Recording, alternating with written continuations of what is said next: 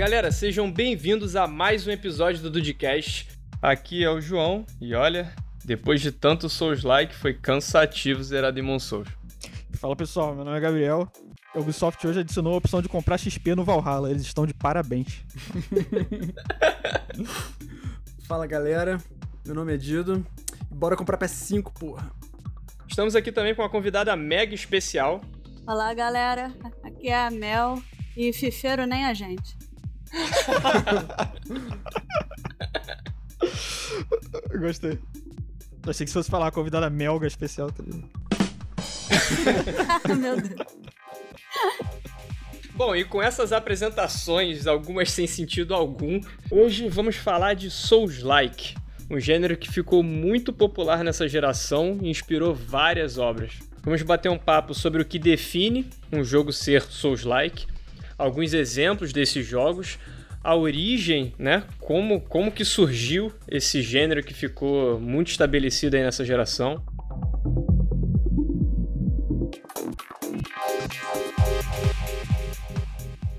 Bom, e que tal a gente começar definindo? Lourenço não vai participar desse programa hoje, mas ele nos deixou aqui com a definição de Souls-like. Toca aí, Dido. Sim. É, exatamente. Boa. Caso não tenha ficado claro para os ouvintes, Mel, ajude-nos aí com uma nova definição do gênero Souls-like. Bom, Souls-like nasceu aí basicamente pela From Software, né? Com todos os jogos da série Souls. Basicamente, qualquer jogo Souls-like é caracterizado por uma dificuldade maneira, né? Uma grande dificuldade. É, inimigos que retornam. E basicamente um ônus a cada vez que você morre.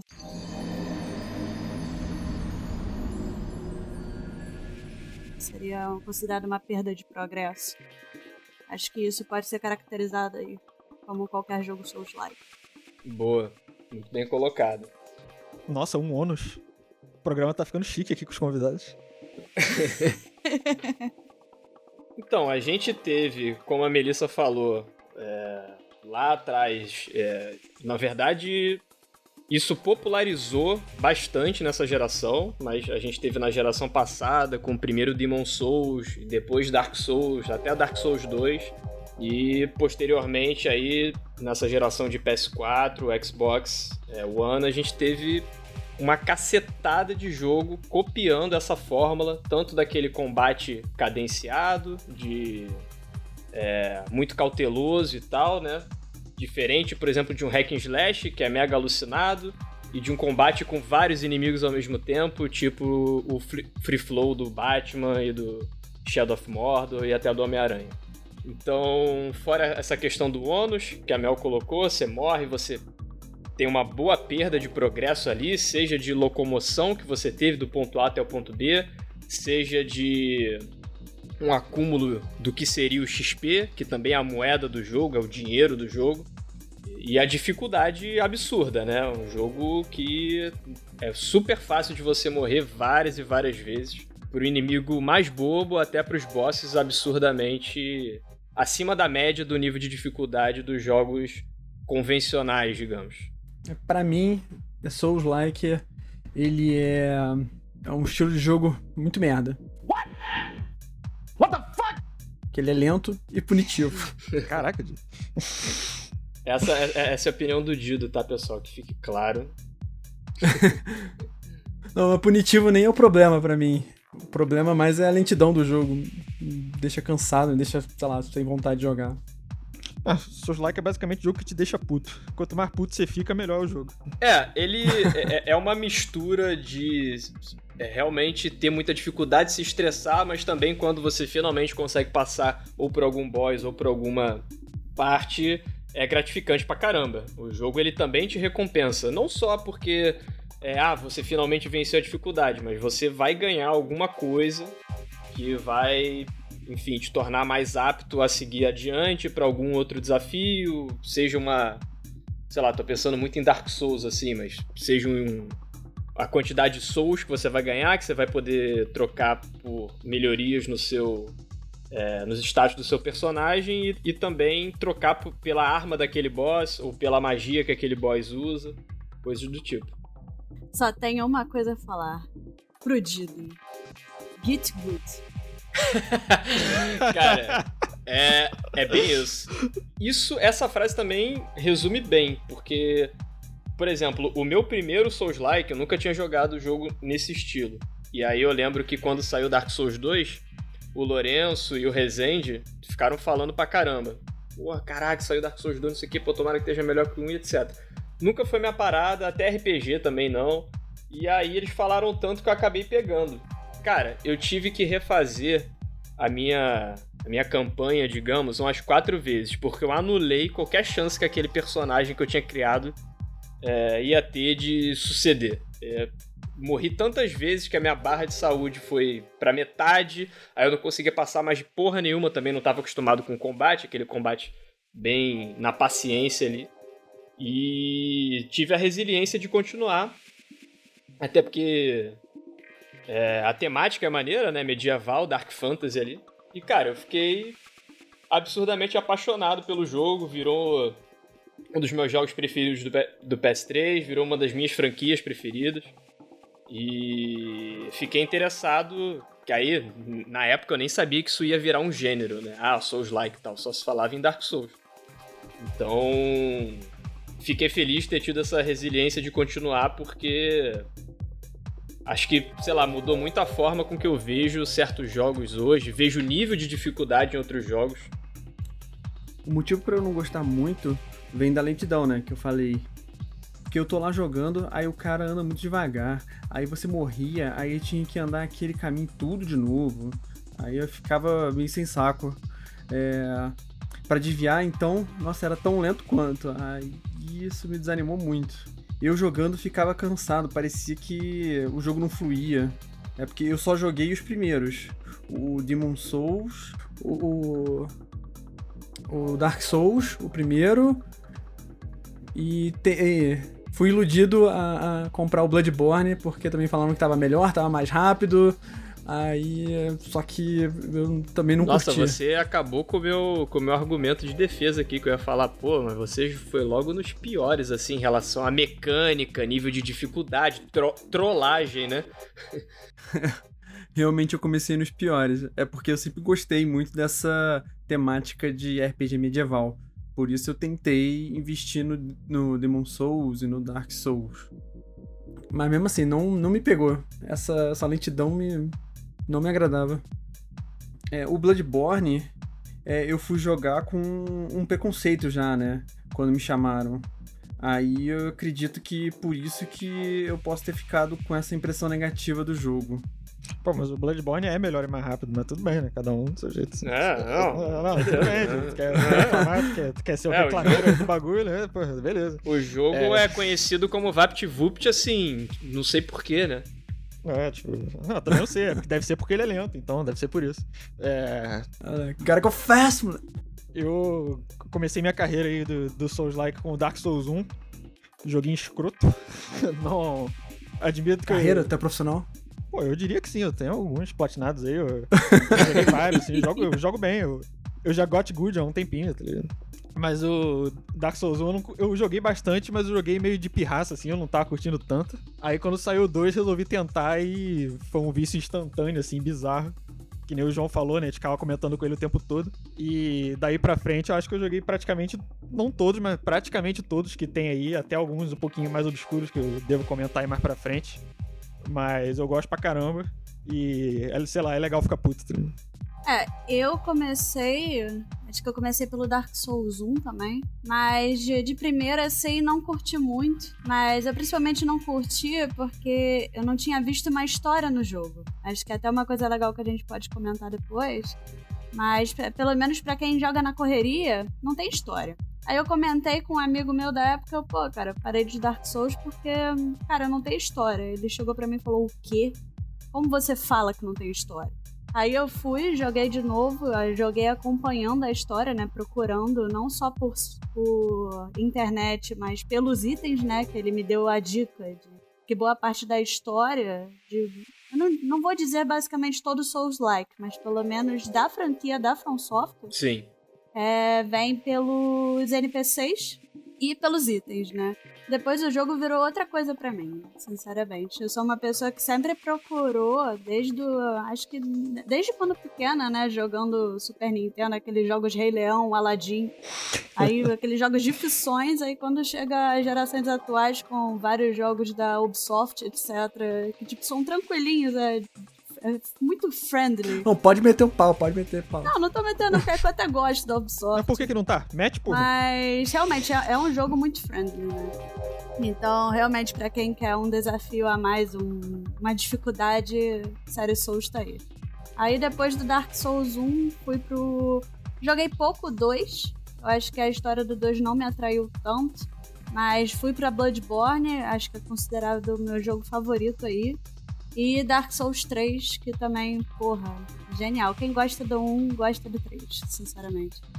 Sim, cara, é muito maneiro esse ponto que tu trouxe sobre a história, porque eu acho que ninguém aqui joga Dark Souls com essa curiosidade de ler descrição de itens e tal, aos puristas aí que estiverem escutando, me desculpe por essa informação, mas eu acabo recorrendo à internet para entender sobre aquele contexto, sobre a história, não sei o que. Realmente converso com os NPCs, preste atenção no que eles falam, mas aquilo é muito insuficiente. De fato, tem que ler a descrição dos seus equipamentos, das suas armas, dos acessórios, tipo os anéis, e aquilo você vai juntando, aí sim formar o enredo completamente.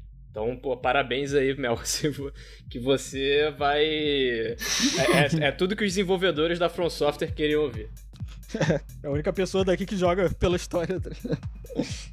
Não, porque muita coisa também. Eu, eu acabo recorrendo à internet também, porque muita coisa pode ser é, interpretação, né? Muita parte das da história eles deixam em aberto. Mas realmente, se você quiser saber o grosso da história ali, é NPC e os itens, né? Que você tem que ficar lendo. Sim. Eu queria até fazer um adendo aí sobre isso. É, quem jogou o primeiro Dark Souls e acha que ele não tem história, ou não entendeu porra nenhuma da história, que é perfeitamente compreensível, vê um vídeo no YouTube chamado Dark Souls in Summary, tipo, em sumário em inglês. Ele conta bem a história e de um jeito bem humorístico, assim. Pô, maneiro. Vou assistir, não conheço não. É, tem um na internet também, no YouTube, é, é, tem o Dark Souls Prepare to Die, né? Tem, aí tem no YouTube o Prepare to Cry. Porque se vocês forem reparar, toda a história, qualquer NPC, a história do Dark Souls em si, não tem uma feliz, galera. Não tem nenhuma história que acabe feliz. Sim, não, é. É uma. É, é- cara, é uma desgraça o mundo ali, a vida dos NPCs, tá ligado? Tipo assim, se você quer pegar um pouco de imersão, não, cara, deixa eu escutar o que esse NPC tá falando, deixa eu prestar atenção, você reparar no cenário e tal. no- porque acho que o problema em si, é, o meio que a motivação do teu personagem. Acho que isso dá pra dizer que é razoavelmente claro, vai, no início do jogo, ah, o que tu tem que fazer e tal. É, e aí, pô, é uma tristeza, cara. Porra, mas inacreditável. Especialmente a de quem tá jogando, né? Mas aí o motivo é outro. Esse foi o resumo da, meio que da nossa da experiência de cada um de nós com, com a franquia. Curiosamente, todo mundo começou pelos originais, é, os, os criadores desse estilo que foram os jogos da From Software, começando lá no Demon Souls.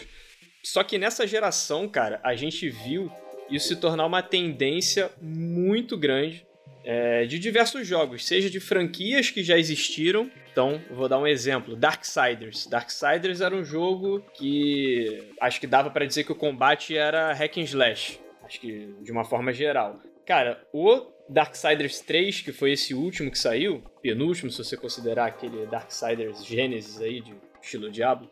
Cara, ele te dá a opção de ter o combate original, que você tá acostumado da série Darksiders e Hack and Slash, mas a opção que já vem como default e que eles te recomendam jogar é, tipo, cadenciado que nem Dark Souls. Lock-on, não enfrentar tantos inimigos de uma vez, tentar fazer suas lutas ali um pouco mais individuais. Bom, já já a gente vai entrar no mérito de dando exemplos de coisas que a gente gostou, não gostou, mas a gente vê uma franquia que já era estabelecida, já tinha uma base de fãs e falou: não, a gente vai, nesse terceiro jogo, mudar aqui como vai funcionar o nosso combate. Também tem a questão da, da punição de você estar tá indo do ponto A ao ponto B, ter morrido no meio do caminho, vai perder parte daquele progresso. Enfim, esse é só um exemplo dentre muitos aí que a gente vai falar. É, então, a gente já tem aí uns três Dark Souls, né? Se quiser contar o Demon Souls também. É, mas é maneiro que é, até hoje, assim, esse estilo estabelecido, assim, do Dark Souls e tal, né? Ainda estão tentando umas coisas diferentes, sabe? A própria From Software, assim, fez o Bloodborne, que apesar de ser muito parecido, né? Você olhando o jogo, assim, se reconhece na hora de quem é e tudo, você vê que o estilo, tipo, você jogando realmente o estilo é muito diferente, sabe? Que nem já foi mencionado antes aí, né? O jogo é muito mais vapt-vupt, muito mais acelerado. O Dark Souls é um jogo bem defensivo, né? Você tá sempre com o escudinho ali rolando que nem um maluco o tempo todo. O Bloodborne te incentiva a partir para cima dos bichos, né? Você recupera a vida batendo nos bichos, tipo, seu ataque é muito mais rápido, sabe? Você nem tem escudo. É, né? ele te incentiva a ser agressivo. Exatamente. É. Você nem tem tanta opção defensiva, na verdade, no jogo, né? Você não tem escudo. O único escudo que tem no jogo é uma merda, é pra te mostrar que você não é pra usar escudo no jogo, né? Então... Cara, isso é muito bom, moleque. É, é um escudinho escroto de madeira. É, aquele escudo que você bota, o bicho atravessa ele com um soco na sua cara e você fala, bom, não vou usar escudo então. Te falar que eu senti falta, hein? Senti falta do escudo quando eu fui pro Bloodborne. Depois de dois jogos, né? Dark Souls, Dark Souls 2. Quando eu fui pro Bloodborne, eu falei, mano, cadê meu escudo? O que tá acontecendo? Sim, cara, você, você estranha muito, porque meio que o escudo, ele, nos Demon Souls, Dark Souls, ele é meio que a sua primeira opção de defesa, né? A última opção é o, a, o roll, né? O rolamento, para você evitar um golpe que o escudo ou não ia segurar, ou enfim. E, cara, no, no Bloodborne, é só desviado o tempo todo. E muito rápido. É porque o Bloodborne, ele, diferentemente dos jogos do, do Souls lá, ele segue, tipo, dois princípios básicos, sabe? Que o princípio, o primeiro princípio é você bate no bicho, o segundo princípio é o bicho não bate em você, entendeu? Se você seguir esses dois princípios, assim, você se dá bem no jogo, sabe? Não é tão difícil. Mas é complicado você conseguir pegar esses princípios, sabe? Mas, tipo, tirando a brincadeira, assim, tipo, foi, é maneiro que foi realmente um negócio parecido, mas ao mesmo tempo muito diferente dos outros, sabe? Então, é legal que eles não deixaram isso virar, ah, caraca, outro Dark Souls, tá ligado? Qual é a diferença agora? Sei lá, tem mais bicho escroto, beleza, tá ligado? Tipo, eles realmente estão tentando mudar um pouquinho, sabe? É, to toda a ambientação, né? Ela, aquela pegada Van Helsing ali também, o jogo é bem escuro.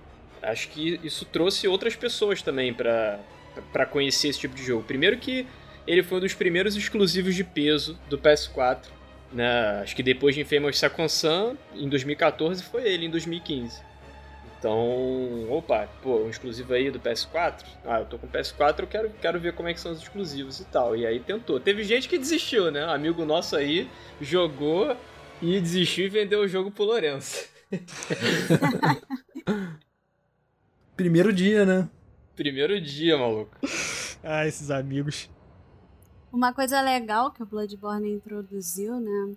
não só a história, que eu acho que, un... acho que atraiu não só os jogadores antigos que jogavam já o Dark Souls, como os fãs de Lovecraft, né? Porque a história tem uma pegada muito Lovecraftiana, com a parada do sangue antigo e a referência aos grandes deuses, né?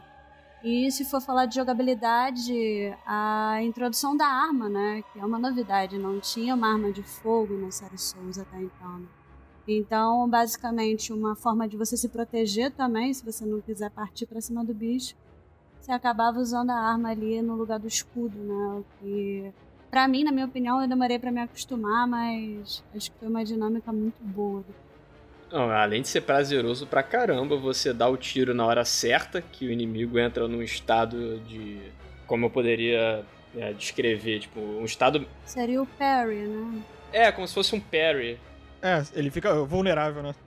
É, ele fica mega vulnerável, stunado, e aí você pode dar um ataque que é o tipo de ataque mais forte que tem. É muito foda.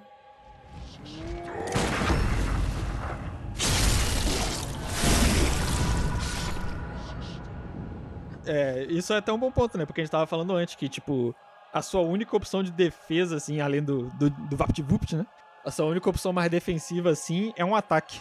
Você usa a arma para se defender, sabe? Então, tipo, eu acho isso genial. A arma, você atirar com ela, normalmente, não faz quase nada, né? Só um, um tirinho ali quase não dá dano. Agora, você, você atirar no momento certo, né? Pra dar um. como se fosse um parry realmente.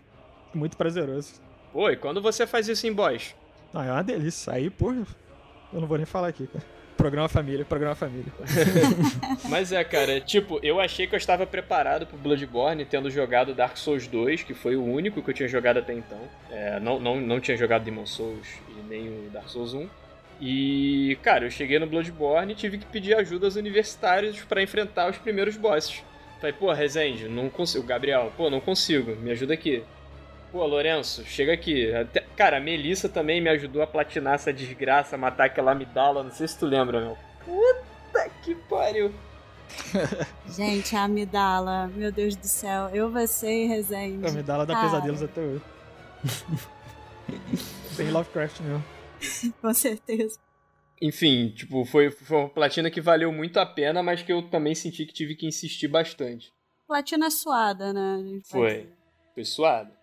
E, bom, depois da From Software aí, a gente teve Dark Souls 3 em 2016.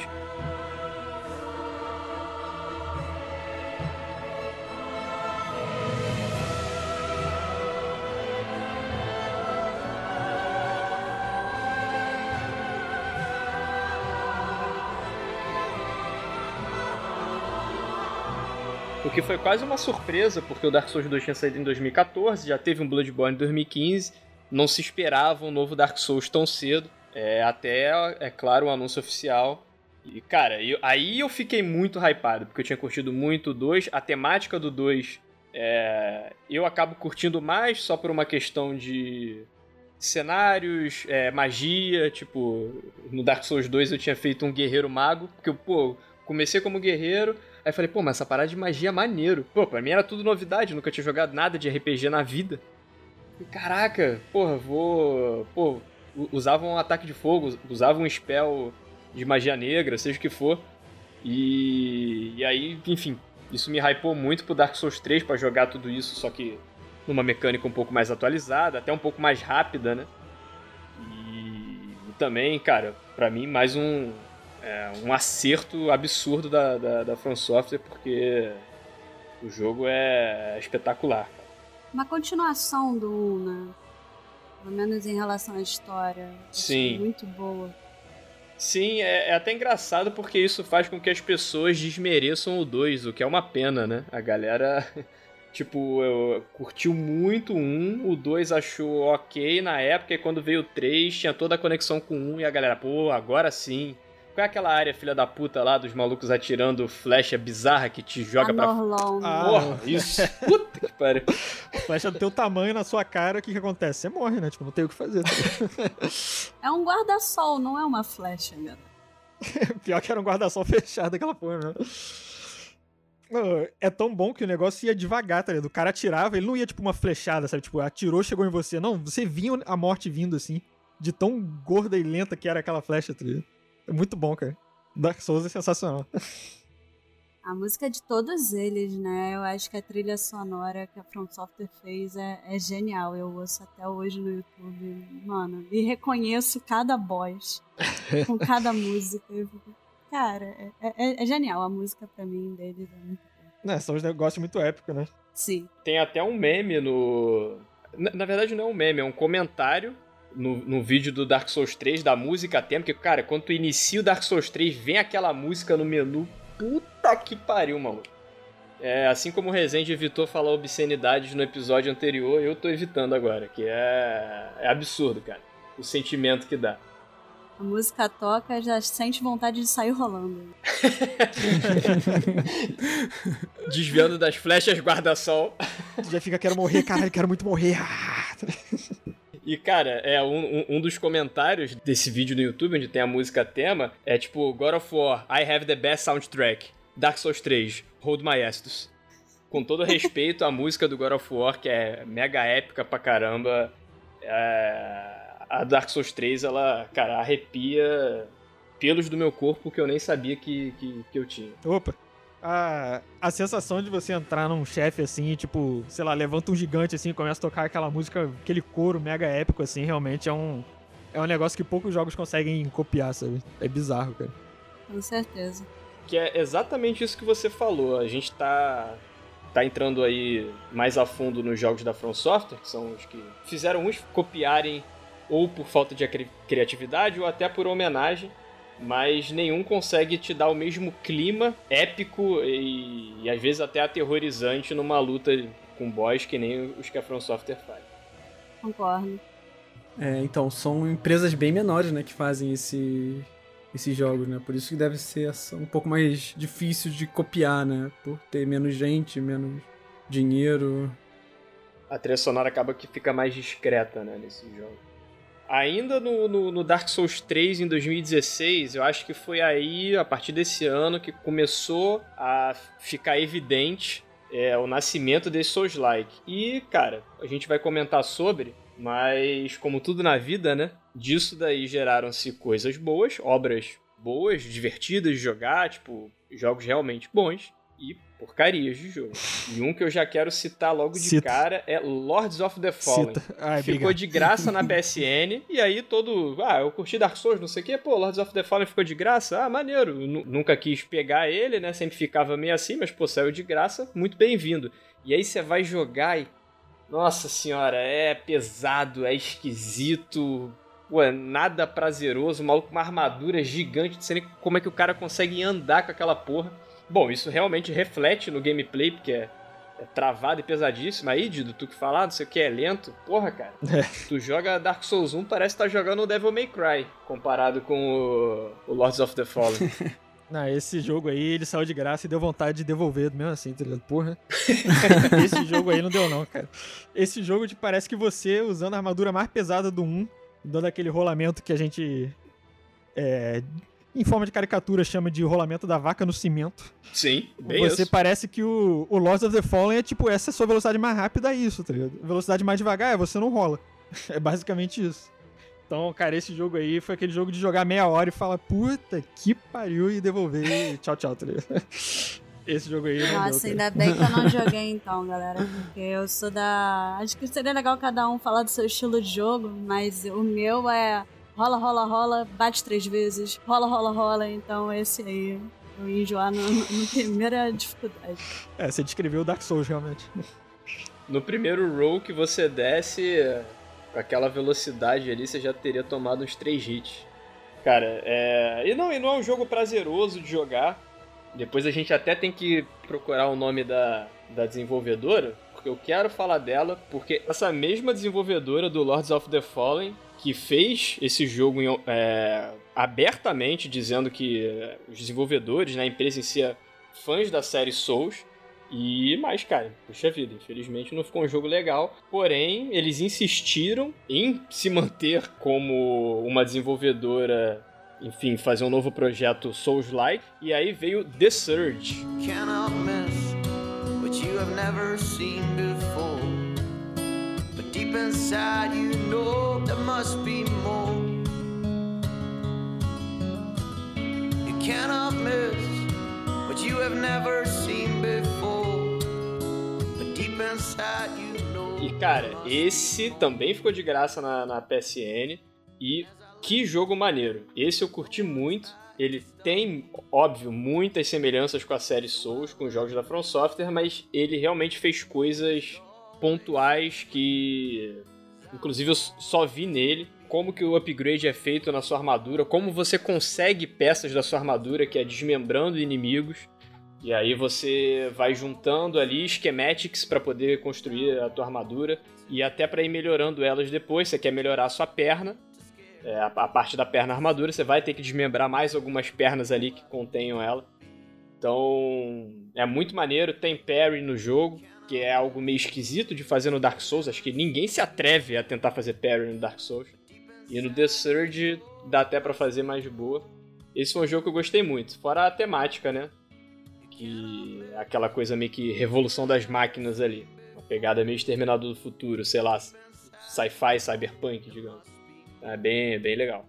Uma trivia só com esse negócio de parry. Você falou que ninguém se atreve a fazer isso. Os poucos pacientes que chegaram no final do primeiro Dark Souls a melhor tática para você fazer contra o último chefe era justamente ficar apelando com o parry, tá ligado? Porque ele era bem fácil dar parry nele. Caraca. Eu não cheguei nem perto do último boss do Dark Souls 1. Ah, eu cheguei puto depois de uns dois anos, assim. Então. Eu, eu, eu, fui, eu, fui, jogar o remake, né, que saiu pra PS4. Aí eu, cara, parei no meio e desisti.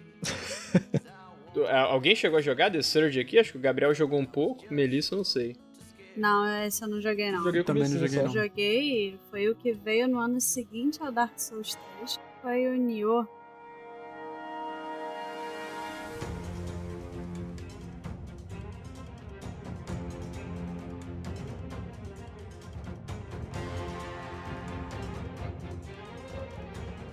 Oh, boa. Boa. Boa. Acho que veio em 2017. Muito bom o jogo, mas uma coisa, não sei se incomodou vocês, mas foi a situação que me incomodou foi o semi-aberto, né? Uhum. Jogo semi-aberto que eu sinceramente esperava um jogo bem Souls mesmo, tipo, mundo abertão assim, aquele meio parecido de fase, É. saca? Isso eu não gostei muito. Jogo que te deixa meio preso a uma linha ali. Não gostei, mas mecânica boa e a jogabilidade também muito maneira. Não é RPG assim, né? Pois é, É, é verdade. Ele, ele é menos RPG. Eu já já vou dar a palavra pro Rezende, tá? Que esse, com certeza, ele vai querer falar do, desse jogo aí. Tô babando aqui, moleque. Mas, cara, esse ponto que a Melissa falou também significa. Tipo, tem, tem bastante significado que é.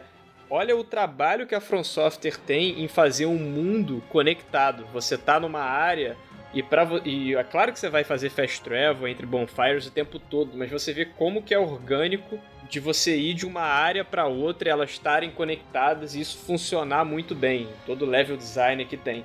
E a, a, é a Team Ninja que desenvolveu o Nioh? A Resident pode Sim. confirmar? Aham. É, realmente eles não quiseram ter esse trabalho, eles fizeram uma solução muito mais barata ali, que foi esse sistema ali de fases que você seleciona no mapa para onde você vai. E elas são. ah, elas não são interconectadas, né? Mas minha opinião sobre Nioh, também curti pra cacete. É uma mecânica muito foda, uma delícia de jogar. Você quer testar todas as armas, todas elas funcionam de uma forma diferente. Você desbloqueia skill nova, então que compõem as possibilidades que você tem no gameplay, diferente do, do, do Dark Souls, que é mais coisa de status, né? Tipo, você não tem muita. Ah, agora eu consigo fazer tal coisa. Talvez uma magia nova e tal, porque você aumentou algum status, mas não é uma skill de fato. Isso é uma parada maneira. Tem outras coisas aí da mecânica que também é legal, o lance do ki, de você bater e apertar um botão, que aí você recupera o teu ki, que funciona como a tua estamina. Mas é um jogo difícil. Pra quem não sabe, Nioh é uma palavra japonesa, significa não passarás. Então já dá pra ter uma ideia do que qual é a proposta do jogo. Eu acho um dos jogos mais difíceis que já joguei.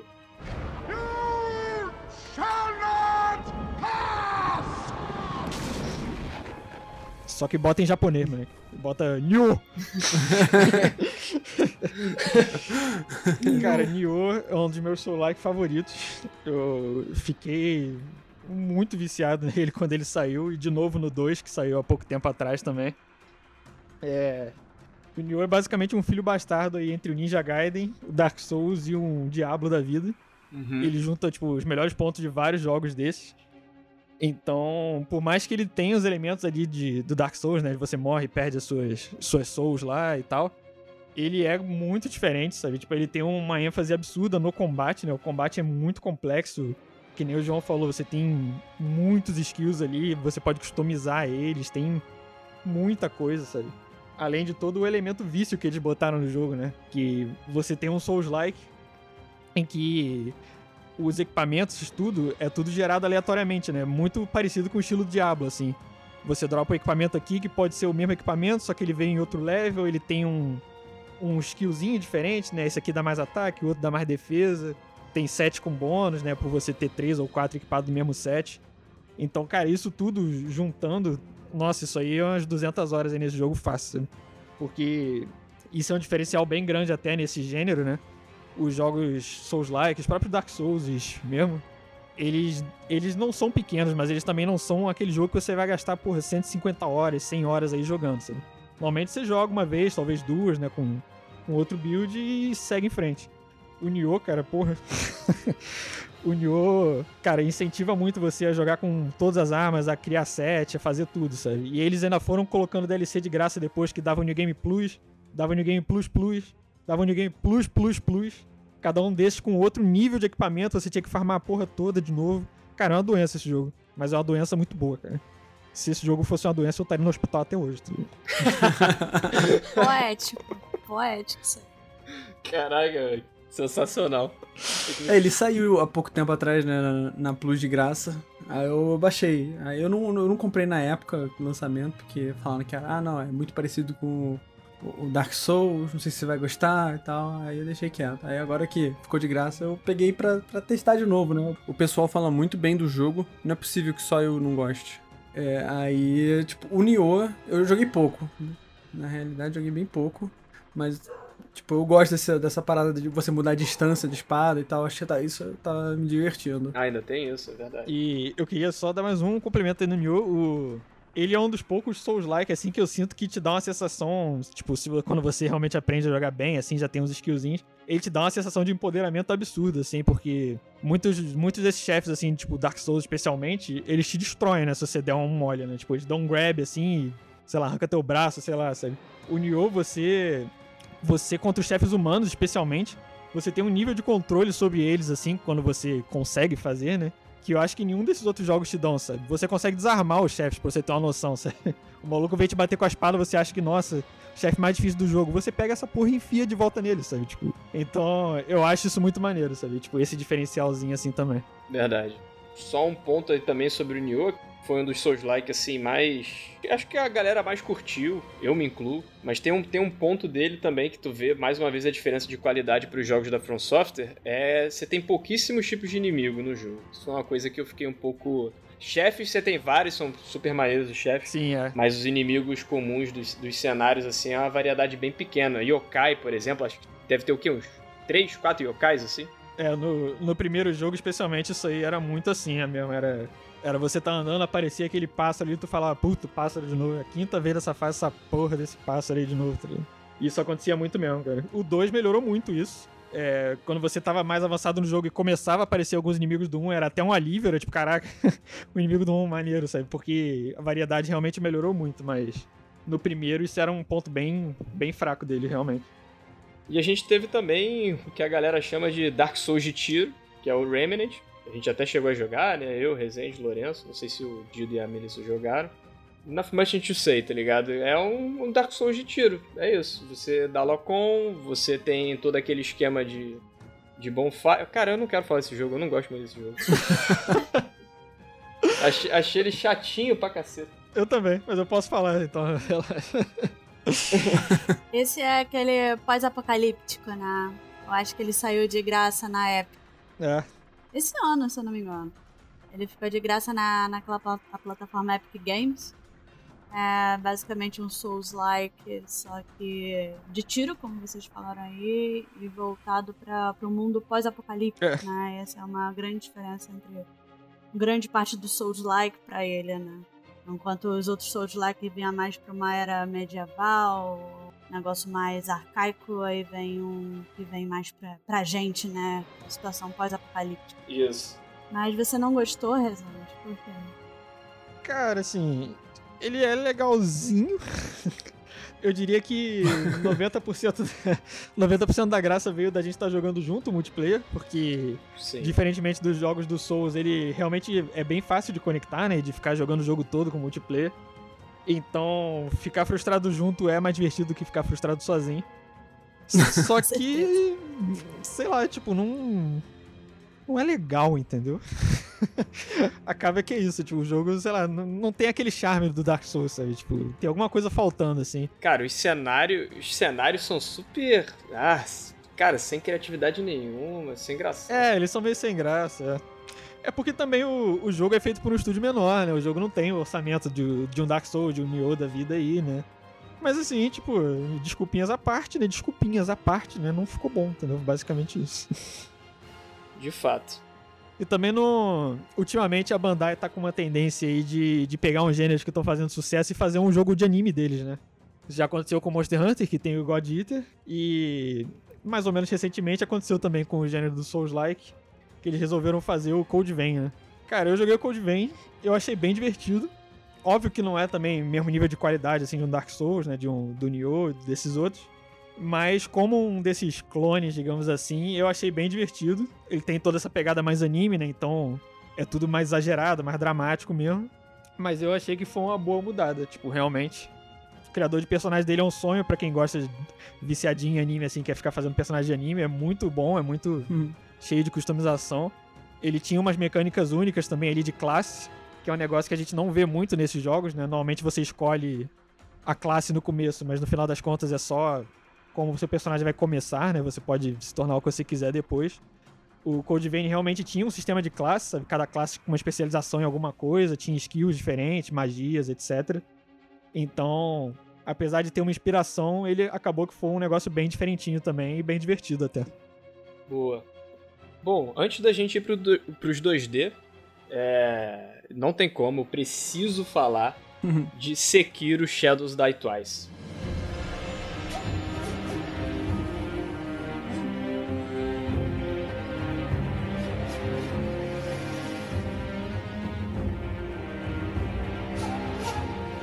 Esse jogo que eu não vou descansar enquanto o Rezende, o Lourenço, a Melissa e o Dido, por que não? Tu fala tanto desse jogo que dá até vontade um pouco. não, não tenham jogado.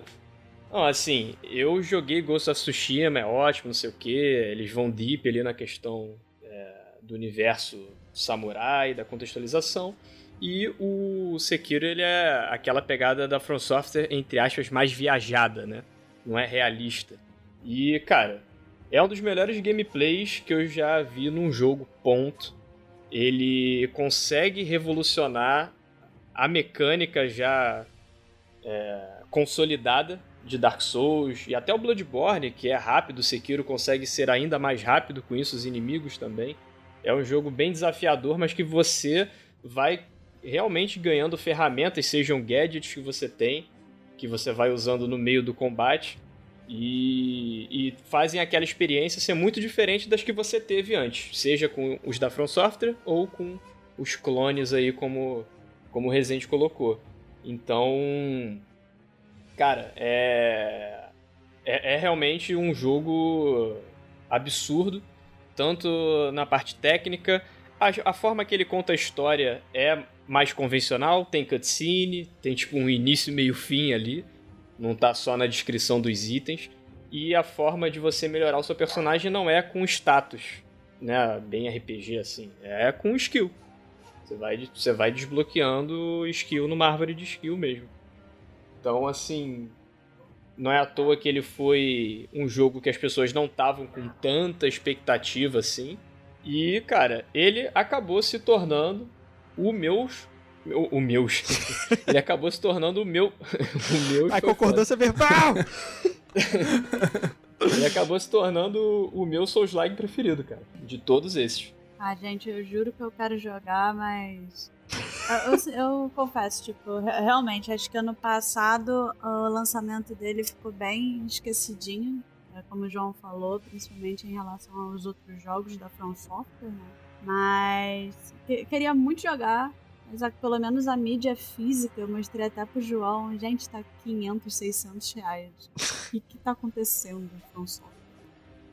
Cara, é bizarro isso, mas é essa falta de, de estoque com os fornecedores. E aí virou uma raridade Culpa na pandemia. a mídia física do jogo. Ah, e aí, se você está ouvindo esse programa em 2025, 2020, rapaz, foi um ano sinistro.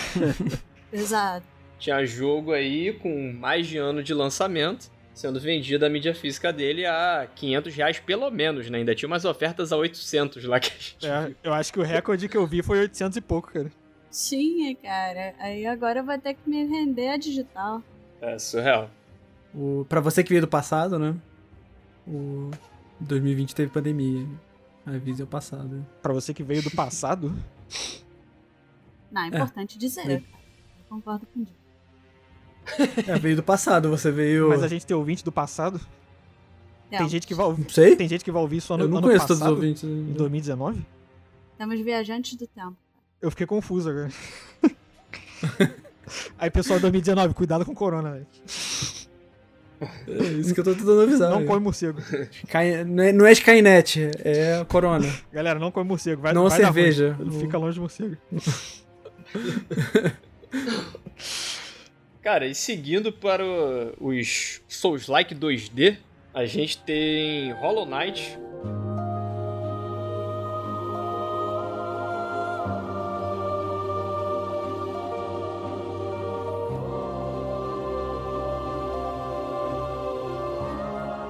Como exemplo de talvez não dê pra caracterizar como um Souls-like, mas todo mundo que jogou, eu incluso, a gente pensa, caraca, é um Dark Soulsinho ali, né?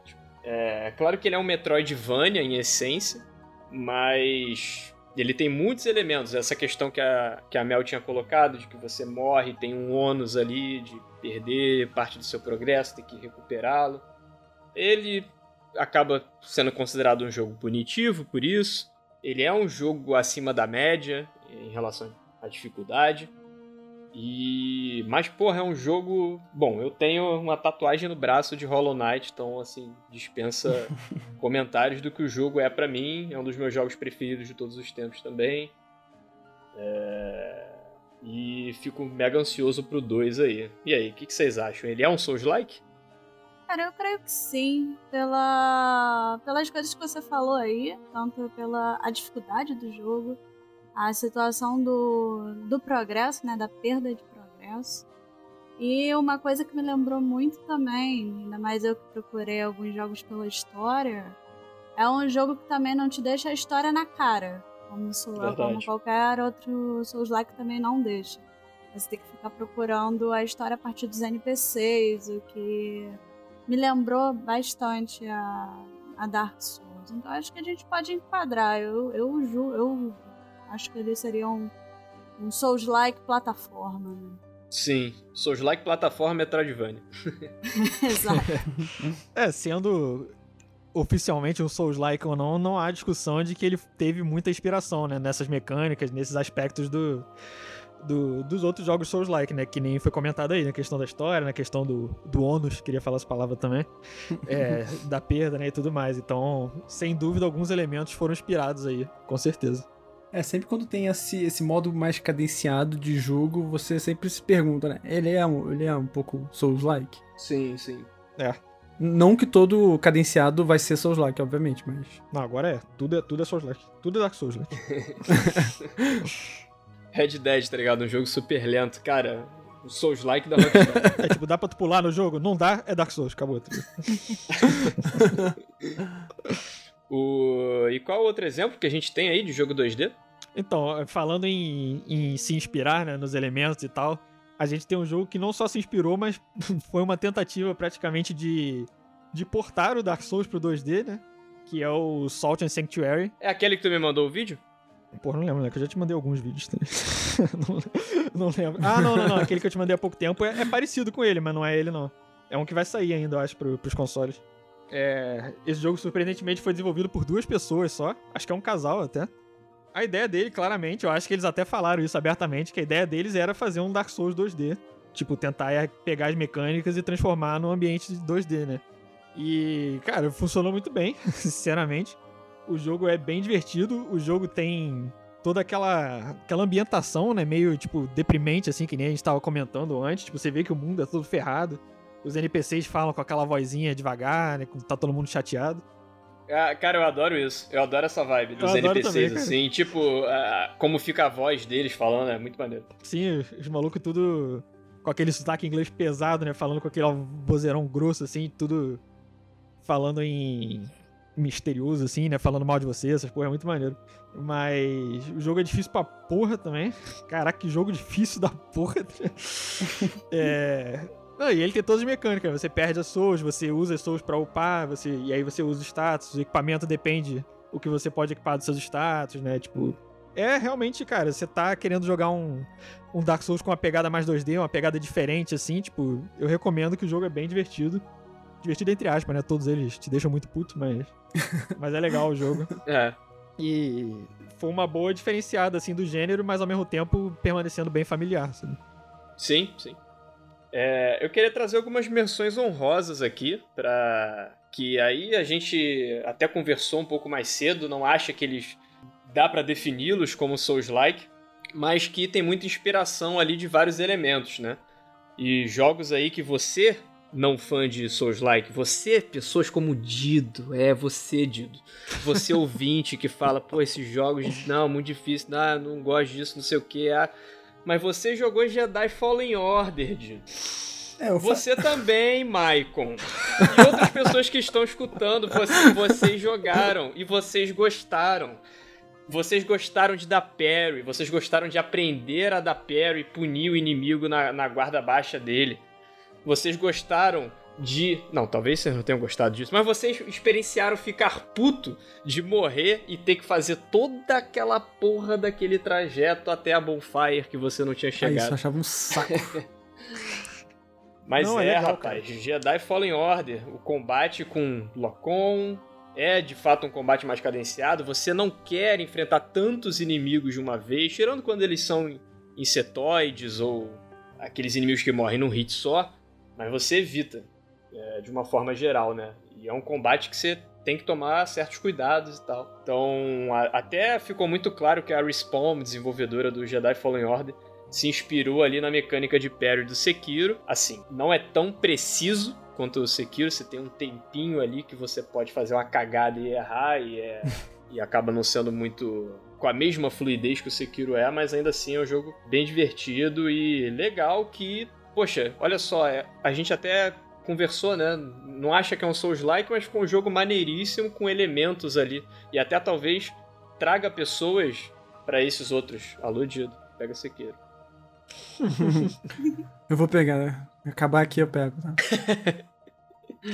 Pega, joga, desiste e me vende. Daí eu jogo também. Então, será que no PS5 ele vai ser mais rápido? Cara, eu acho que eu tinha visto uma notícia que ele tava. Acho que foi o Lourenço que falou que ele tava. Ele tava mais performático e tal em relação a loadings. E eu acho que ele tava em 60 FPS. Mas eu não sei se vai ter uma versão PS5, sacou? Isso eu não sei. Uhum. Acho que é difícil. Acho que difícil. Concordância, se, se. Chegou a jogar, Mel? Fallen Order? Fallen Order, não. Acho que tu vai curtir. o que eu queria falar de Fallen Order. Tipo, eu joguei porque, além de ser fã da, da série Star Wars, muita gente deve ter jogado por causa disso. Tirando isso, eu achei o jogo bem mais rápido do que qualquer um desses que eu joguei. Tipo, e por não ser tão estressante quanto os outros, né? Isso facilita um pouco mais, tipo, você jogar a qualquer momento, né? Você, pra jogar é, Dark Souls, qualquer Souls-like, né, na verdade, você tem que estar ali é, concentrado de- com a disposição do jogo pra você Ué, eu vou me estressar aqui um pouco, mas, mas eu vou passar. Esse eu podia ir mais. Sim. Eu ia falar foda-se, mano. Não, e, e você é um Jedi, né? Você tem. Vai ter poderes que vão, caraca, facilitar muito a sua vida. Tipo, você realmente. Você se sente. Aí é que tá, você se sente superior aos seus adversários. Isso, era esse o ponto que eu Dark queria Souls. entrar. Exatamente. Fala aí. Não, então, era esse o ponto que eu queria entrar. Primeiro, tipo, pra quem é fã de Star Wars, né? Tipo, óbvio que o jogo tem toda a temática aí que atrai muito. Mas além disso, você se sente muito foda. é o melhor termo, assim, de descrever. Sim. Depois você começa a pegar os poderes, você começa a pegar o parryzinho, você começa a pegar os- as habilidades lá com a força e tudo mais. Você começa a ficar, se sentir muito, muito Isso é foda muito mesmo, bom, né? sabe?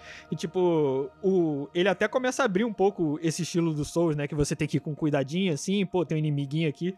Depois de um tempo, quando você tá com várias habilidades, vários upgrades já, quando vem, tipo, seis Stormtrooper de uma vez, você atropela eles, sabe? E é uma delícia você fazer isso. É, no começo você sente muito. A sensação de progressão do jogo é muito boa, sabe? É muito boa. Ah, Além aí tá de- errado. Aí tá errado pra mim. Eu acho que. acho então que já não é mim, Souls-like, né? Já já perdeu o Souls Like, porque pra mim, a cada boss que você chegar, você tem que sentir falta do anterior. cara. Isso foi uma boa definição, tem que, tem que admitir. É... É, pode adicionar isso aí. Não, mas além de que, além disso tudo também, ele tem outra, outra pegada, né? Tipo, ele tem toda um, uma pegada de meio que de, Un- de Uncharted, assim, também, né? Você vai explorando as fases, você fica pulando, escalando pra caceta. Muita parte de plataforma, né? É, ele tem uma pegada mais de jogo de aventura, assim, Puzzlezinho, sabe? né? Isso, é. Sim. Então esse é um, um atraente também, e é por isso que a gente não tá considerando ele um full Souls-like, né? Apesar dele ter elementos, tipo... Ele tem até um estrozinho, né, com o robô ali, tipo, mais ou menos a mesma Verdade. ideia. Apesar de não tá, dele ter vários elementos inspirados, claramente, né? A gente usa muito a palavra inspirado pra não falar plagiado, mas vamos continuar usando inspirado. É, no Dark Souls, ele, ele não é exatamente um Dark Souls, né? Ele, ele é mais um jogo de aventura com alguns elementozinhos inseridos ali. Sim. Uma coisa, então, nada a ver agora, mas uma coisa que, porra, todo jogo de Star Wars que tem isso tem que ser parabenizado. E você vai no planeta dos Wookiees, tá ligado? Qualquer jogo de Star Wars que tenha o Wookiee já, já Ai, ganha muitos legal. pontos, cara. É muito maneiro, tá ligado? Eu ainda tô esperando ter meu, meu Dark Souls Star Wars jogando com o Wookiee, tá ligado? Esse é o meu, meu sonho de consumo, assim. Eu quero bater nos inimigos e fazer um. Assim. Isso vai ser o meu sonho da vida. Por favor, alguém faça. Luke. Não, mas- moleque, não vou falar que Star Wars, moleque. Fica, segue segue. Sobe daqui, meu! So- Sobe daqui, mano! Eu não vou nem tentar, né? que vergonha. É, outro exemplo, mas aí esse sem dúvida alguma bem menos que o Jedi Fallen Order, mas com uma certa inspiração ali de, de Dark Souls, foi o novo God of War, que era um jogo completamente hack and slash, acabou ganhando um formato com combate um pouco mais cadenciado, que você lida, não lida com tantos inimigos de uma vez, claro que você vai ter golpes ali com, com, com Kratos à distância, ou, ou coisas que vão acertar mais de um inimigo, né? Mas é, ele definitivamente né, recebeu toda uma reformulação. E aí dizem as mais lendas aí que o diretor de criação de God of War ele, ele teve inspiração da dos jogos Souls, mas ao mesmo tempo fez algo super único em relação a combate, aquela, aquela câmera bem próxima ali do Kratos para você ter todos os detalhes ali do que é, do, da toda a violência que tá acontecendo.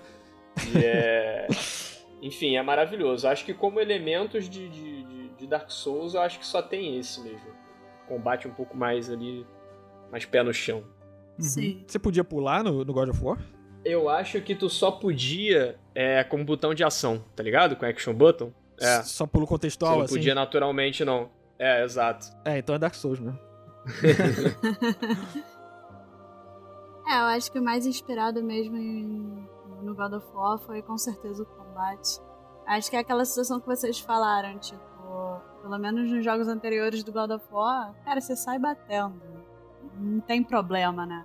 Agora nesse God of War novo, a gente sentiu, pelo menos eu senti, a necessidade de calma, vamos com cautela, vamos criar uma estratégia até mesmo, dependendo do bicho que você tá querendo enfrentar, principalmente as Valkyrias.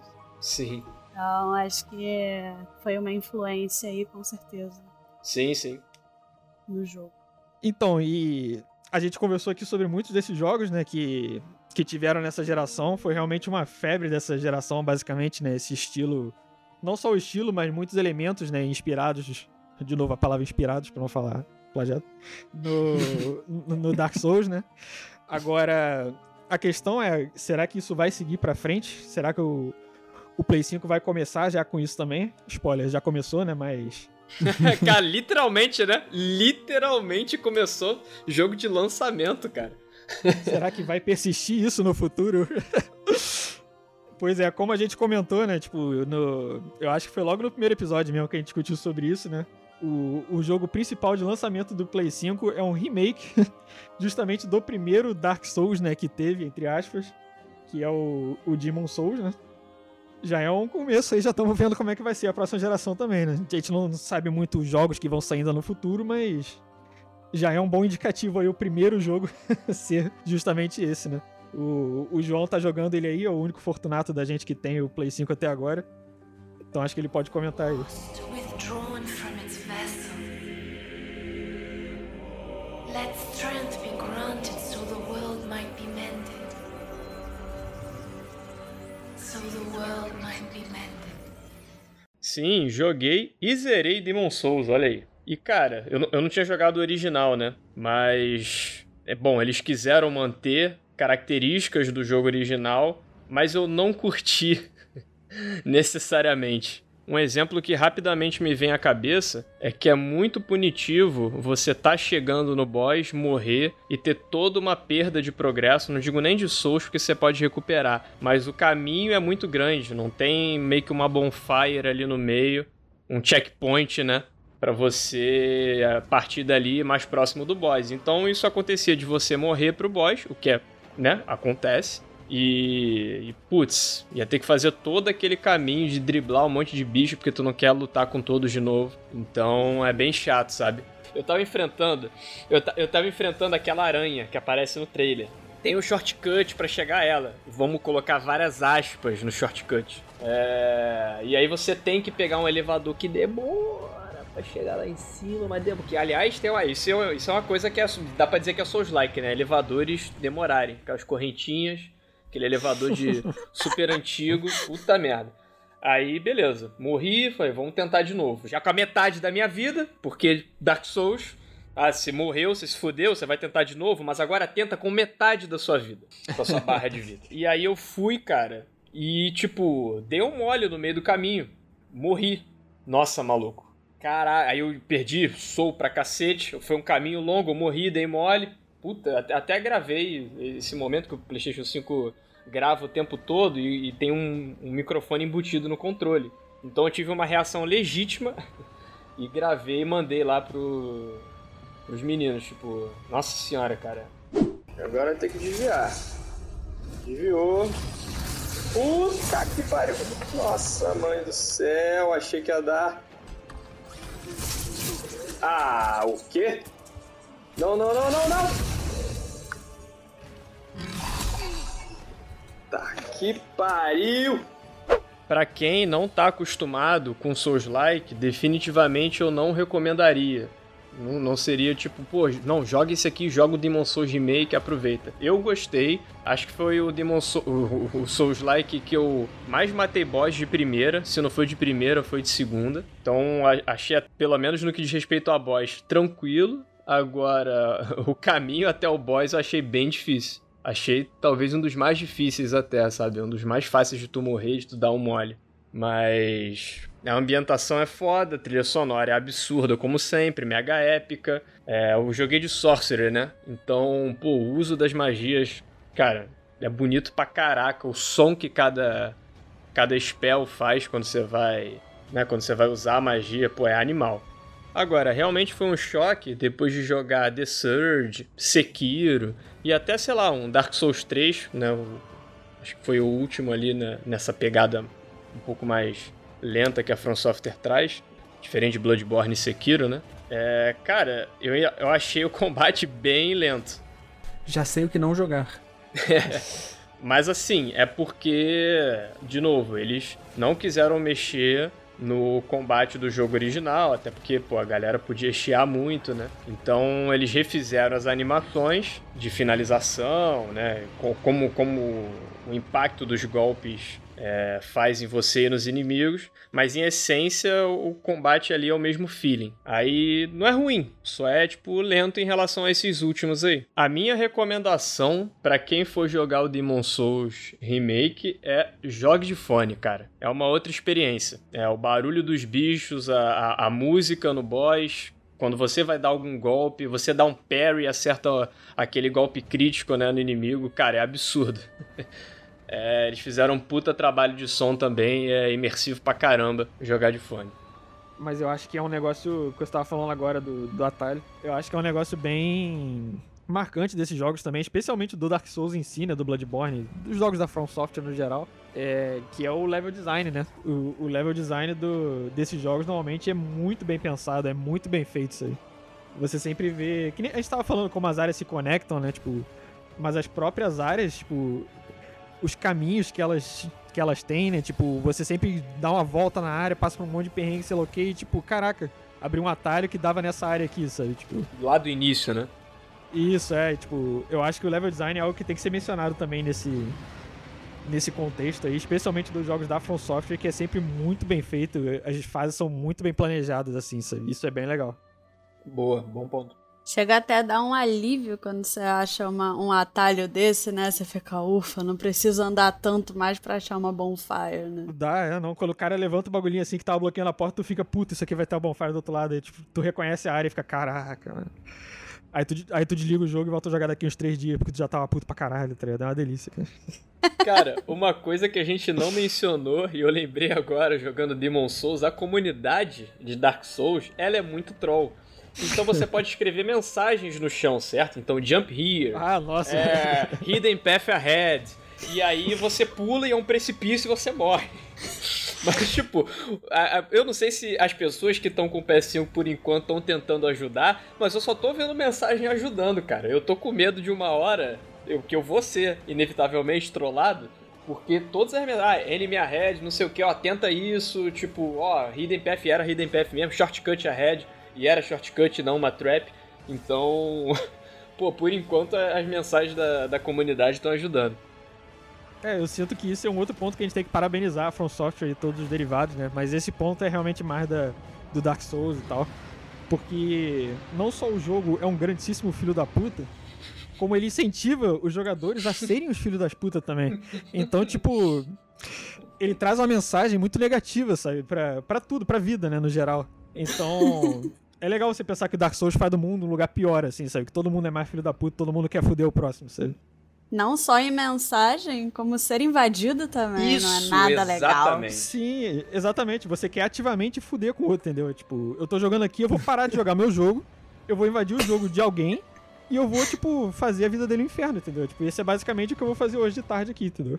Vou parar de me fuder pra fuder o outro. Exatamente, vou descontar a raiva no outro, entendeu? Descontar a raiva no amiguinho. Não precisa nem ser no amiguinho, no aleatório mesmo. Vai que o cara já tá puto. Deixa ele mais puto. É isso aí, tá ligado?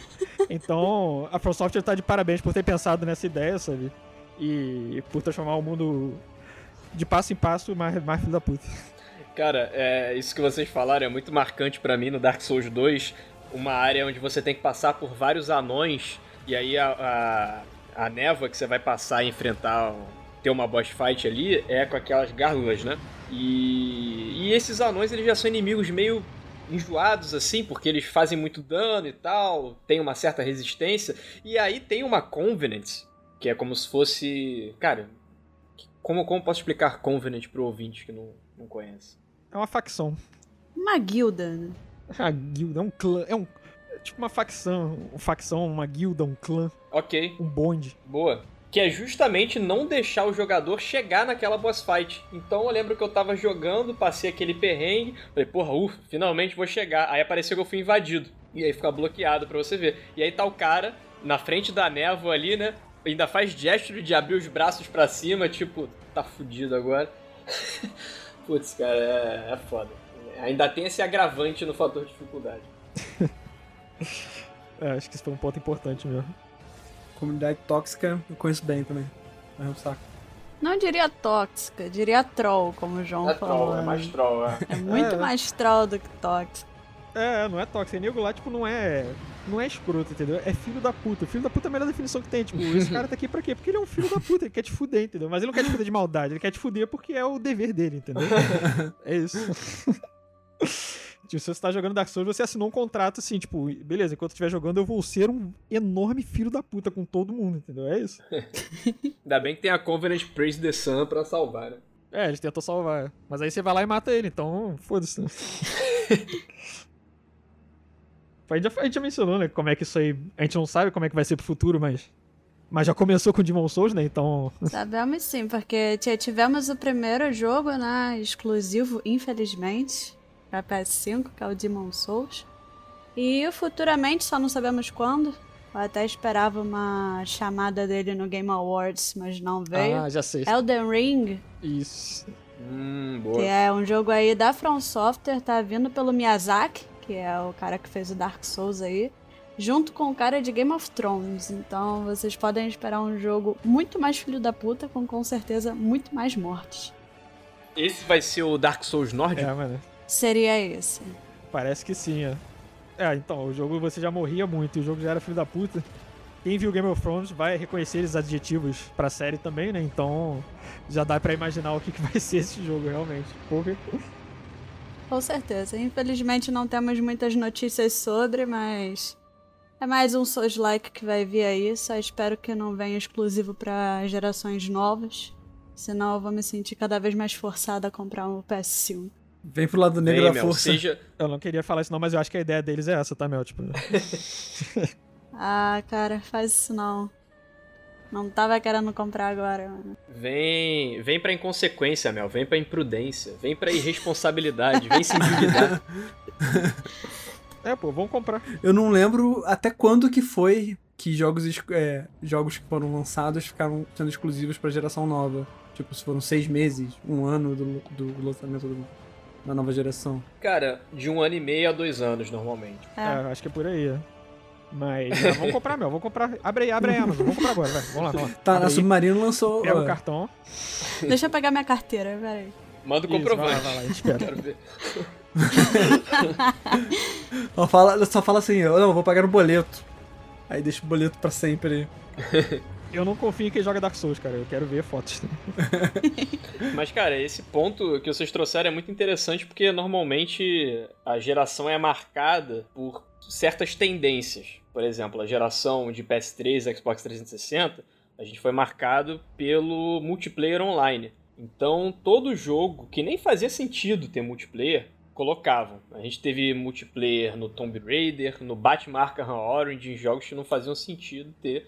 E os FPS, como sempre, né? Aí FPS a torta e a direita também. E Então, a gente está falando de Souls-like como um- uma das tendências dessa geração. A outra até a gente vai gravar um programa especial para ele, que é o Jogos Open World. Mas, cara, é assim. Esqueci o que eu ia falar. Bom, Pô, mas eu tava tão engajado aqui, mano. Mas realmente pode ser preocupante para essa geração, porque a gente teve um indício claro de já começá-la com o Souls-like, mas ao mesmo tempo é natural de que surja uma nova tendência. Assim esperamos, né? A não ser que o mercado tenha essa regressão aí de meio que se manter na, nas sombras ali do que foi a geração anterior. É, mas, mas tudo indica que a gente deve ter, ter coisas novas. Mas nesse início, hum, é difícil, cara. É difícil eu não ter alguns Souls-likes vindo aí. Eu acho que não vai ser tão repentino assim, tipo, ah, virou geração, já tem um gênero novo. Vai demorar, né? Porque o PlayStation 4, quando lançou, ele ficou um bom tempo, né? Sem jogo novo. E quanto tempo que a gente não ficou jogando só é, Battlefield 4 por falta de jogo? Sim, sim. E era mó bom também, né? Cadê o Battlefield 5 bom aí? Que Já tem Battlefield, né? Cadê o próximo Battlefield bom aí? Cadê? Cadê EA? Tu acha que vai fugir? A gente fala da Ubisoft, mas cadê tu, EA? Cadê tu com o joguinho bom também? Bad Porra. Company 3, né, João? É, é o sonho. O último ponto que eu queria comentar aí sobre a definição do, desse gênero, né, de Souls-like, é que essa geração a gente teve muitos jogos que foram realmente clones de Dark Souls, né? Muitos jogos que foram parecidos, muitos jogos inspirados, né? Só que isso criou com o tempo uma um costume da galera de chamar tudo de Dark Souls. Então, eu espero também que na próxima geração não seja tudo comparado a Dark Souls, sabe? Porque essa comparação já tá ficando meio meio fadigada também. Eu lembro que quando, chama, quando lançou o, re- o remake do Crash, né? Aqueles três jogos, é, a galera tava comparando o Crash 1 ao Dark Souls, tava falando que o Crash 1 era o Dark Souls de plataforma. Sim. E puta que pariu, né, galera? O jogo é difícil, mas nem tudo que é difícil é Dark Souls. O Crash não tá lá defendendo com o escudo e morrendo, e você não tá ficando. Não tem música épica, então, por favor, só vamos maneirar nisso aí. Como se houvesse, o- sei lá, saísse um jogo de tiro agora e a galera falar que é um Call of Duty. É, o Borderlands é um Call of Duty cartoonizado RPG. É, tipo isso, né? Só que o, o problema do, do Souls-like é que, tipo, o negócio é difícil, puta, é que nem Dark Souls, tá? Sim, Tá sim. virando isso, sabe? porque Dark Souls virou um nível de dificuldade, né? Só um desabafo. Aí a galera compara, tipo, pô, é o jogo de ficção. Ah, mas é Dark Souls. É tipo Dark Souls. É, virou um- virou um- uma dificuldade, né? Tem o fácil, difícil e o Dark Sim. Souls, né? É, pior que é isso mesmo, é. É basicamente isso. É, basicamente é, você tá ficando puto? Ah, então é que nem Dark Souls. É Dark Souls, exatamente. É engraçado que isso vocês falaram foi uma polêmica com o lançamento de Sekiro, porque ele aparentava pro público geral ser um jogo mais acessível do que Dark Souls. Ele não tinha toda aquela questão de status e tal que gente tinha comentado anteriormente. Você ficar upando o seu personagem dessa forma.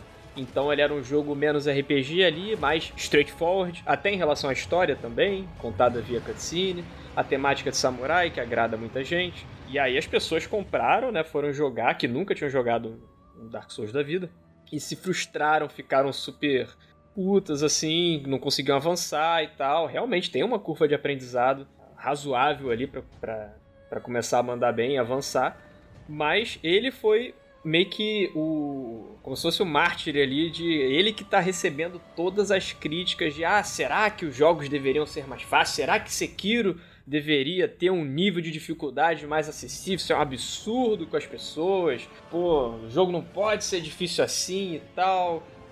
E vem cá, ouvinte, chega aqui pertinho de mim. Já parou para pensar que nem todo jogo é feito para você? Tipo, a dificuldade faz parte da jogabilidade, do level design. Se você coloca os inimigos morrendo com um ou dois hits só, o jogo não vai funcionar da mesma forma.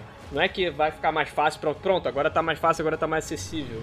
O jogo vai perder todo o charme, vai perder até contexto. Então, Pô, galera, é, tem jogo que eu olho, um RPG mega japonês. Eu gostaria que ele não fosse com tanta cara de anime, que talvez eu jogasse, mas infelizmente isso me afasta do jogo e eu não jogo. Eu não fico, ah, tinha que ter um modo onde os personagens tivessem cara sem ser de anime. É, isso aí foi o grande momento de desabafo aí do programa. gente então, vou desabafar aqui também. Cara, Assassin's Creed, puta que pariu, Ubisoft. Mas também é outro, também é outro que pegou muito do, de, de Dark Souls, cara. O, essa. Desde que ele se. The Witcher e Dark Souls, né? Mas como o programa hoje é sobre Souls-like, vamos focar nessa parte. O combate mudou completamente. A gente teve o Unity nessa geração, como meio que o, o primeiro Assassin's exclusivo dessa geração de consoles. E aí deu uma pequena atualiza uma, uma, atualização no combate, mas ainda era algo super. Ainda tinha identidade do Assassin's Creed ali, né? E aí beleza, Syndicate se manteve, e aí quando veio o Origins do Egito, você tinha ali o Locon, enfrentar poucos inimigos de cada vez, tudo aquilo que a gente já mencionou no programa diversas vezes. Claro que é um jogo mundo aberto e tal, você não vai ter. Ah, vou ter que chegar nessa bonfire aqui e ir pra próxima, né? Mas realmente no combate ele teve essa mudança bem grande. É isso aí.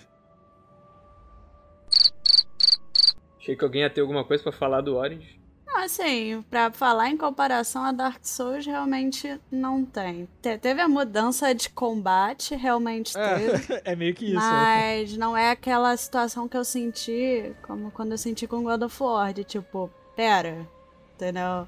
Vamos ter uma estratégia, vamos devagar. Ainda não senti isso no Origins, não senti e também não senti no Odyssey, também não. Teve a diferença, mas acho que não chega a ter uma inspiração tão grande na, na série Souls, né?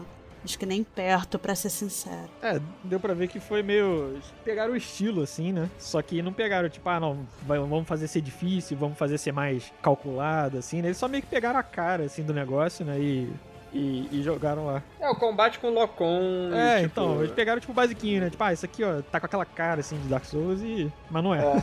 Aí você não tinha mais, tipo, aquele kill instantâneo, né, de Assassin's Creed, você acertou meio que um contra-ataque, sai matando geral, né, de uma hum. vez. Os inimigos tinham barrinha de vida que você batia e saía número da força do teu ataque. É, pode Igualzinho, né? Que nem era no Egito antigo mesmo. Exato. Bons tempos. Mas assim, eu acho que a principal mudança da, da, da Assassin's Creed a gente pode comparar mais como ele virou de fato um RPG e não uma influência de Dark Souls. É só tipo, beleza, galera, agora ele é um RPG aceito. Sim, total. beleza, a gente bateu a cota do Assassin's Creed do episódio. Como a gente tá batendo as cotas aqui do programa agora, vou, vou ter que plugar aqui também. Tu sabe um jogo que se manteve íntegro e não se vendeu essa hype aí do Dark Souls nem nada? Não, qual, cara? Ele mesmo, cara. É ele mesmo, o Mano Geraldo, o Witcher, cara. Jogo bom pra cacete. Geraldo de Realengo. Olha aí. Exatamente, grande Realengo. Além de, de ser um jogo magnífico, enorme, lindo, maravilhoso. Geraldo é, pô, um, um modelo de revista praticamente. Ele continuou com seu combatezinho lá, que não é tão bom, mas também não é um clone Dark Souls. Então ele merece pontos só por não ser um clone Dark Souls. Então, só Salve de palmas. Porra. Geraldo! Então, só queria mencionar aí o nosso grande amigo Geraldão. Tem que estar em todo episódio, porque ele é muito pica, ele merece. E é isso aí. No próximo episódio vai ser 90% só falar de The Witcher, né? Espero eu. Vai ser por aí, né? Ah, também espero. Esse dia vai chegar e vai ser maravilhoso. Então é isso, galera. Fechamos aqui hoje. Não esqueça de nos seguir nas redes sociais, no Twitter, arroba Dude Underline Cash. E agora a gente tem também o Instagram, olha aí. Uau! Fala aí, Gabriel. O que, que a gente faz lá no Instagram? Cara, então no Instagram a gente faz muita coisa, cara. A gente fica postando lá quando o episódio sai. A gente fica postando uns storyzinhos interativos aí pra galera interagir, que eu sei que a galera gosta de interagir. Então vem interagir com o nosso conteúdo interagível. Então tá muito maneiro, cara. Eu espero que todo mundo siga lá e interaja muito com as nossas interações que a gente bota lá pra, pra serem interagidas com. Muito bem pontuado. É, Gostaria também de frisar aqui que. Eu esqueci o que eu ia falar. Puta, eu fiquei muito. eu- eu- eu- me- Muito deu bom, vontade de rir com a parada de, de interagir. Vamos frisar pra caralho esse ponto aí. velho. Puta, a frisação tá rolando solta aqui agora. Compartilhar Gram. Fala, a gente tem também o nosso compartilhagram lá. É, e galera, aproveitando aí as redes sociais também, é, a gente tá querendo promover uma interação maior aqui com vocês. Então, vamos lá no Twitter, pode contar pra gente o que, que vocês acharam aí do programa. Que jogos desses Souls Like aí vocês já jogaram? O que, que vocês acham? Se já tá muito saturado mesmo esse gênero ou não? Vocês estão ansiosos aí, querem jogar de Souls pra caceta, não tá nem aí? Então, vão comentando lá, cara, e a gente, se bobear, a gente começa a dar uma resposta aí pra esses comentários nos próximos programas. Boa! E pra vocês que acharam que a gente tava de sacanagem, a gente vai abrir uma videochamada agora com a Melissa. Ela vai ter que compartilhar a tela mostrando que está comprando o PlayStation 5. Vai todo mundo aqui ficar na guarda. Vambora, Mel. Vamos lá, galera. Até mais. Valeu aí pelo convite. Tô indo ali buscar minha carteira e já volto. Valeu, até mais. Valeu, galera, é hora de gastar. Dido, você não vai se despedir, Dido? Eu não. Pra quê? Caraca. Caraca, Diego.